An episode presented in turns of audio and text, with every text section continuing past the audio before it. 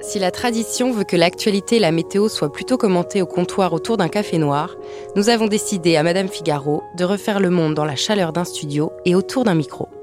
Le Mexite, les nouveaux féministes, les hommes des frontraux sont autant de gens et de thématiques qui font l'actualité et que nous avons eu la chance d'aborder avec notre invité du jour. Je suis Marion Géliot, journaliste culture célébrité et vous écoutez le podcast Revue. Dans chaque épisode, nous relisons Madame Figaro avec les yeux de nos convives. Un exercice intime, sincère et parfois même engagé.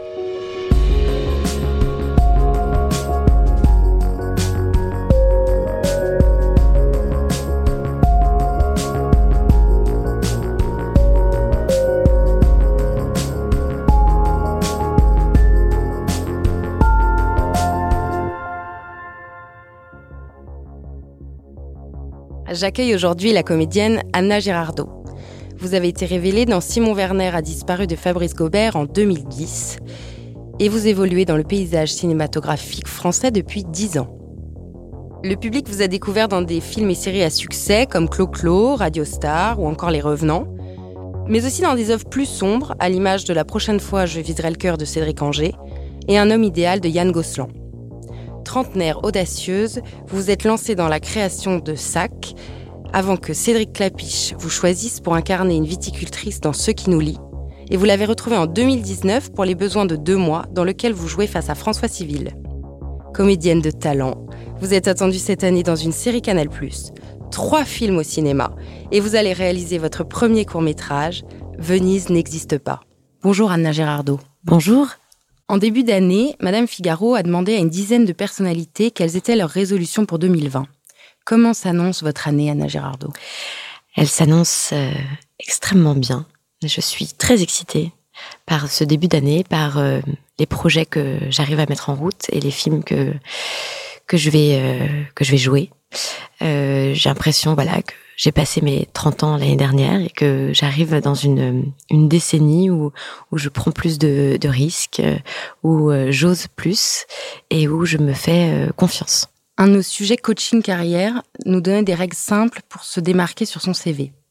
Avez-vous déjà un peu arrangé la réalité pour arriver à vos fins? Alors, euh, oui, c'est vrai. Euh, j'ai menti beaucoup de fois sur les, les différents sports que que je faisais.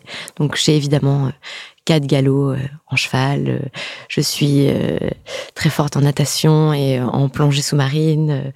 C'est-à-dire qu'à chaque fois qu'on me demande si je sais faire quelque chose, je, je, me dis que tout s'apprend et que il vaut mieux dire oui et voir après que, que de dire non et de rater une, une bonne occasion.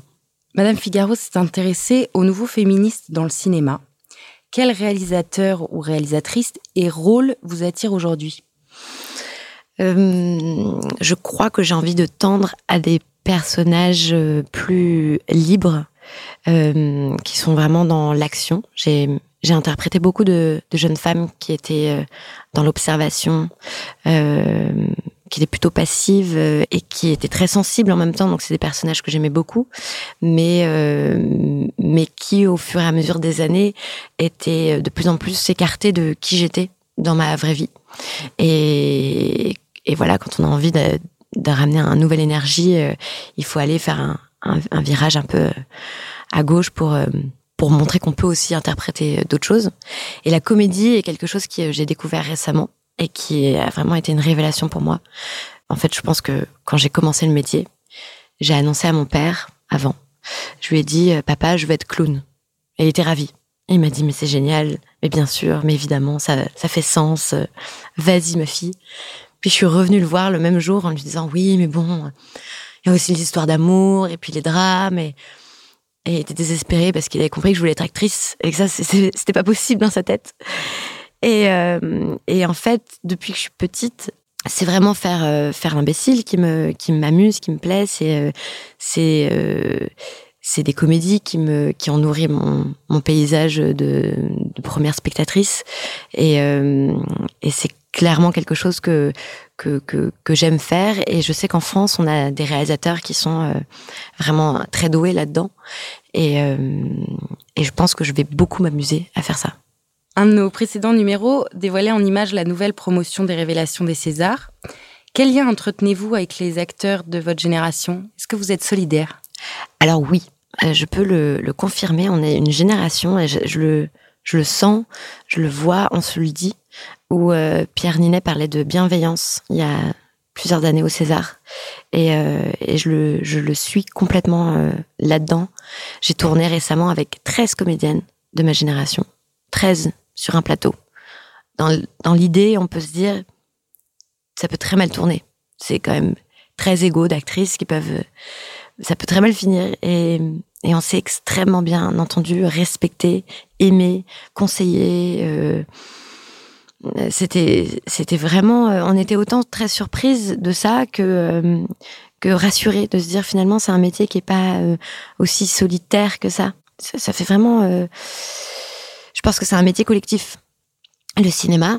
Et euh, quand on est acteur, on a tendance à faire euh, nos partitions un peu de notre côté, alors que, alors que non, c'est, ça peut très bien être aussi proche que le théâtre par rapport à ça, et on peut tous travailler ensemble. Joséphine Japy nous dévoilait récemment ses bonnes adresses à Venise. Quel lien entretenez-vous avec cette ville? Alors, c'est une ville que, que j'ai découvert euh, pour la première fois il y a deux ans, et qui m'a juste subjuguée de beauté. De... Je pensais pas que c'était aussi beau, en fait. Et hum, et je suis tellement tombée amoureuse de cette ville que j'ai décidé de l'utiliser comme décor de mon tout premier euh, court métrage en tant que réalisatrice. Et, euh, et donc cette année, je, je, vais passer beaucoup de temps là-bas, car je vais réaliser un court métrage qui s'appelle Venise n'existe pas. Et, et ce qui est génial, c'est que du coup, j'ai un excuse euh, magnifique pour y passer beaucoup, beaucoup de temps.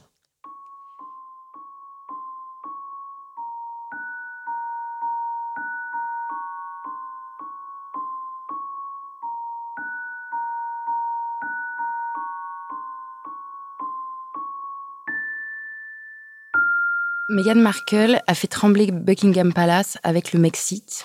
Et vous, quand avez-vous tout envoyé valser dans votre vie? Bah, Je suis partie très jeune vivre à l'étranger. Je suis partie juste après mon bac euh, à New York.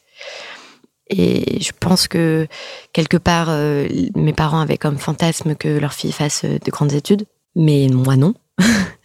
et je pense que c'était la première fois où j'étais vraiment très très sûre de moi et, et que leur avis comptait, mais, mais pas tant que ça finalement, parce que j'étais très décidée à, faire ce que, ce que ce que j'avais en tête. En fait, j'avais, j'avais un plan, j'avais une liste, j'avais un plan de A à Z sur comment aller à New York, prendre des cours de théâtre, essayer de gagner ma vie, euh, revenir, rencontrer un agent, passer mon premier casting et jouer dans un film. Et, et quand je suis revenue de New York, j'ai rencontré mon agent, Grégory Veil, et, et je lui ai dit, écoute, tu es la dernière liste es, vraiment la, dernière case de, ma longue liste et j'ai tout fait. Donc, euh, il faut que tu me prennes parce que sinon, ça, euh, rien n'a de sens.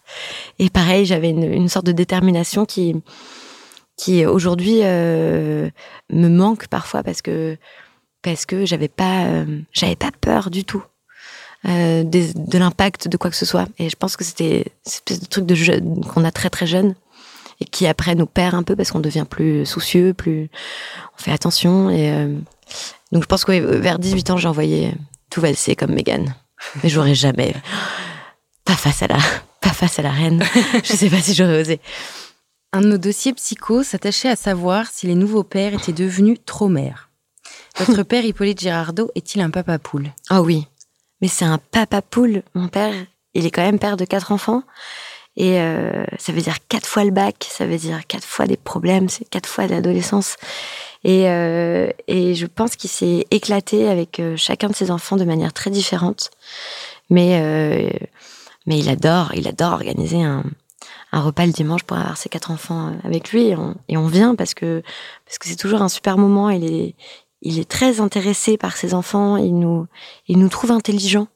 Et euh, c'est important, je trouve, en fait, d'avoir un regard comme ça de, de ses parents qui, euh, qui, est, qui est intéressé par ses enfants. On a récemment vu Courtney Cox dans une chorégraphie hip-hop avec sa fille Coco sur les réseaux. Que faites-vous de fun avec votre mère, Isabelle Otero? Alors, avec ma mère, on fait aussi des, des danses. Euh, c'est moins hip-hop, c'est plus indien, je dirais, d'inspiration. Mais elle m'a, elle aime bien elle aime bien danser, moi aussi. je suis allée la voir pendant une semaine après les fêtes et elle s'est mise au sport. Donc on s'est remis au sport ensemble. Et, et c'est assez drôle de faire des activités comme ça avec, sa mère. non, et puis ma mère est très intéressée par par euh, l'écologie depuis très longtemps. Elle est assez engagée euh, là-dedans euh, et, je crois que j'ai résisté pendant très longtemps à son discours que je trouvais un petit peu alarmiste. Et puis là récemment, je me suis mise à m'alarmer moi aussi. Et mais bon, elle m'a dit que il y avait rien à faire, que c'était trop tard, donc je suis un peu déprimée bah, depuis. Donc j'essaye maintenant de la, ramener vers quelque chose de plus optimiste en lui disant qu'il y a peut-être des solutions et que et tout n'est pas noir et que que peut-être moi aussi j'ai le droit de de penser à faire des enfants dans ce monde qui est pas non plus. Euh, Mais bon, pour elle, non, c'est trop, trop tard, c'est affreux, c'est fini. Donc euh, bon. Donc voilà ce qu'on fait en ce moment avec ma mère. Et alors justement, à l'heure où Stella McCartney lance le premier jean biodégradable, quelle euh, consommatrice éco-responsable êtes-vous? Et à l'époque, je me souviens, vous créez des, des sacs en cuir. Quelle créatrice éco-responsable êtes-vous? Euh, à l'époque, euh, quand j'ai fait mes sacs en cuir, j'étais absolument pas responsable parce que c'était du cuir de vache euh, et puis et puis ça voyageait et puis mais bon, c'était toute petite quantité donc quelque part c'est pas terrible.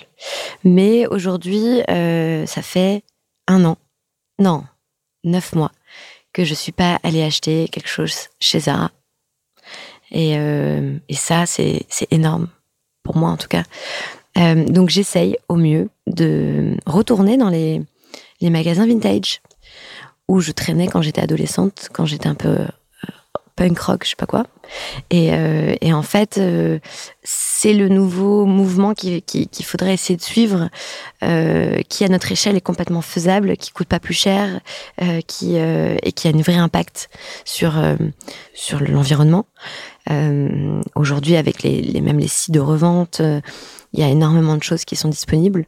Et puis, euh, l'idée de retoucher aussi ces vêtements, pourquoi pas pour leur donner une nouvelle vie, les teindre, euh, de devenir en fait assez euh, créatif dans la réutilisation des, vêtements. voilà, c'est ce à quoi je tends. Et, et d'ailleurs, ma mère m'a vachement soutenue dans cette démarche. Je trouve que c'est très très bien.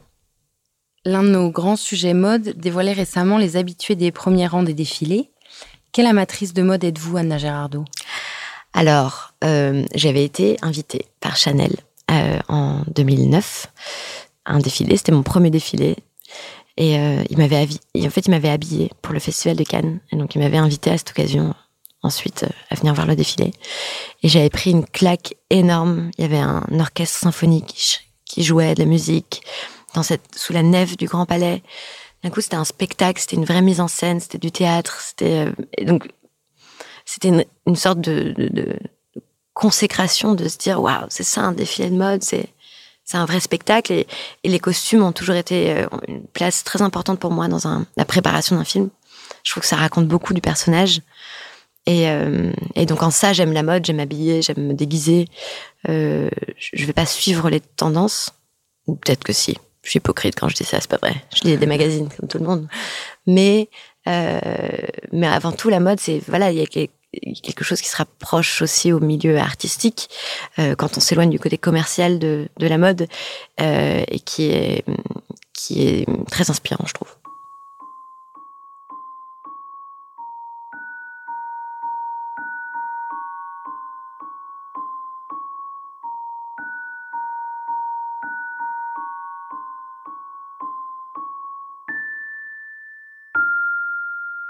Selon un article de Madame Figaro, le rouge à lèvres reste l'éternel symbole de la beauté française.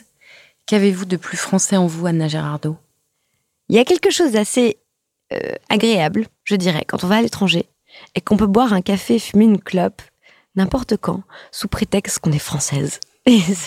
Alors bon, j'essaye d'arrêter de fumer, etc. Mais il y a une espèce de désinvolture comme ça qui naît immédiatement avec ce geste où on dit euh, I'm French et les gens comprennent. Je sais pas. C'est pas de truc qui nous est autorisé d'être vraiment mauvais avec notre santé. Euh, euh, mais sinon, euh, peut-être peut-être une sorte de ouais ce mot la désinvolture, quelque chose qui est très français. Mais encore une fois, on, est d'autant plus français quand on est à l'étranger. C'est à l'étranger que notre notre nous français se développe le plus. On est, on est fiers de ça. Je sais pas, il y a quelque chose de, du coq qui nous, qui nous suit. Dans notre hors-série business, la fondatrice du Huffington Post révélait débrancher, c'est se protéger. Et vous, Anna, quand passez-vous en mode déconnecté? Jamais. J'ai peur. Euh, je, j'ai fait ça pendant trois jours cet été. J'ai débranché mon portable en quatre jours. Et je me suis rendu compte à quel point euh, j'allais automatiquement chercher mon portable dans, mon sac, comme des cigarettes. Enfin, c'est une espèce de truc de. Alors que j'en ai pas besoin, mais d'un coup, tu as envie de prendre une photo, tu as envie de savoir ce qui se passe. Et puis, en fait, au bout de. Deuxième jour était très dur, un peu comme une sorte de sevrage. Et, euh, et le quatrième jour, j'avais plus envie de le rallumer. J'étais angoissée. Je me dis, oh là là, qu'est-ce qu'il va y avoir là derrière? Et euh, je pense que c'est important. J'essaie d'en parler à mes copines qui sont, euh, qui sont Instagrammeuses et influenceuses. Je leur dis, écoutez, si c'est pas vous qui le faites, personne va le faire. Si vous arrivez à en faire quelque chose de cool, les jeunes voudront, voudront suivre, donc euh, ce serait intéressant de le faire, mais bon, c'est compliqué pour tout le monde, donc euh, je. Mais je pense que c'est nécessaire. À la sortie de deux mois de Cédric Clapiche, dans lequel vous jouez, un de nos sujets s'intéressait à la question suivante pourquoi s'aimer est-il devenu si compliqué chez les trentenaires? Quel regard portez-vous sur ce sujet? C'est vrai que je trouve que c'est dur de s'aimer euh, aujourd'hui parce que on a tellement de choix. On peut vraiment choisir, pour les femmes par exemple, euh, moi, je pourrais choisir parmi. Euh, il y a beaucoup de types d'hommes, il y a beaucoup de types de vie, il y a beaucoup de types de villes où on peut vivre maintenant. Tout est accessible, euh, on a accès à, la vie de tout le monde. Donc, le choix est devenu quelque chose, je trouve, de plus en plus difficile pour nous. Il faut être sûr de soi, sûr de ce qu'on veut, avoir confiance en soi et en ses choix, et pas se dire ah peut-être que ça c'est bien ou ah regarde elle elle fait ça chacun a son parcours et euh, et aujourd'hui je dirais qu'il faut suivre euh, le chemin de de l'amour trouver quelqu'un qui est au plus proche de de qui on est euh, de nos, nos valeurs et de et de là où ça fait vraiment battre notre cœur avant d'être ailleurs et puis une fois qu'on l'a trouvé il faut le garder et le protéger Merci beaucoup Anna Girardot. Mais avec grand plaisir.